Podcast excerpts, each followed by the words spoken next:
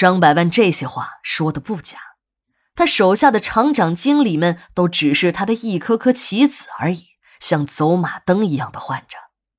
他知道每个职业经理人都有一套自己的打法，而这些打法便是企业新的利润增长点。张百万本人不懂得专业的技术和营销知识，但他知道，作为一个老板，用人那是第一位的，尤其是职业经理人，更要用得好，要做到一年一换，哦不，半年一换，几个月一换。等这些经理人们头三脚踢完，没什么新本事时，张百万就要和你说拜拜了。张百万最高兴听到的。便是厂子的产量增加了，利润增长了。最不爱听的就是有人向他说什么安全隐患、更新设备了。这种花钱的事儿，最好永远找不到他才好。维修更新一次设备，少说那也要几百万，而死一个民工，充其量也就花个十万、二十万的了事儿。两相对比，哪儿多哪儿少，精明的张百万早算了个一清二楚。再说了，自己的厂子开在了开发区，又办了个冒牌的招商引资，上有开发区罩着，下面有一群自己养的流氓地痞开道。每次事故，张百万都能大事化小，小事化了。两个工人的家属在停尸间里撕心裂肺的哭天创地，几个社会上的小地痞在停尸间的门外溜达，看得出来。这几个像古惑仔的家伙是特意来监视两个工人家属的。一个领头的刀疤脸还自得的哼着小调，指尖夹着粗大的雪茄，不时的向停尸间里面张望着。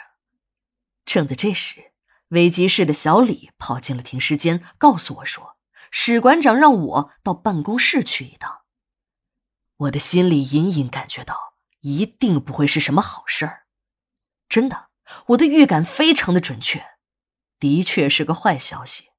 不过这也在我的意料之中了。到了史馆长的办公室，今天的史馆长特别的客气，客气的让我有些不自在。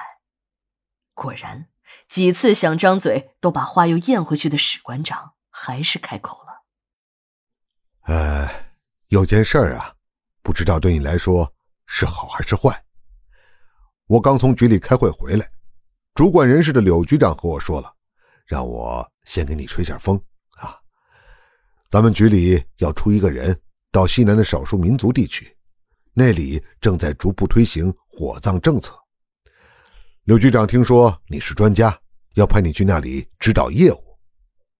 我一听就知道了，这哪里是把我当成专家呀，分明是把我当成了炮灰。殡葬的业务很特殊，和一些民族政策总是密切的挂在一起的。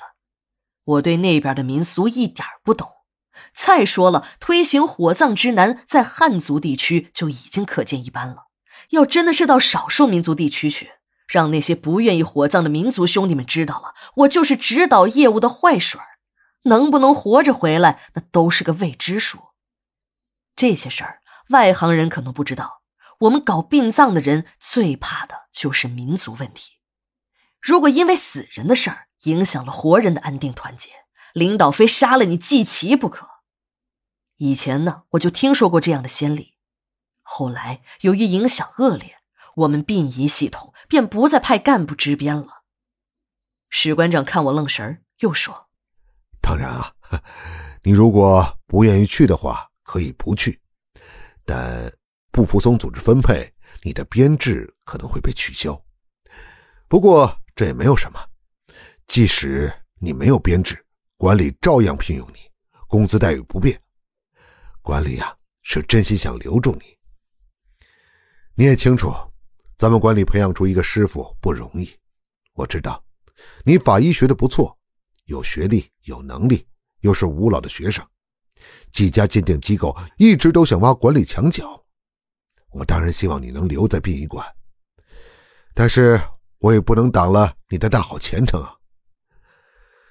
哎，有个编制在殡仪馆混还行，你没了编制，我就是想留你也张不开这个嘴呀。史馆长说的都是肺腑之言，我很感动。一个领导能如此的对下属掏心窝子说话，这也正是我特别尊重史馆长的原因之一。听了史馆长的一番话，我的心里反而轻松了，心想：你这小开发区的主任，不过也就是玩玩这种见不得人的把戏而已，不干就不干，也没有什么了不起的。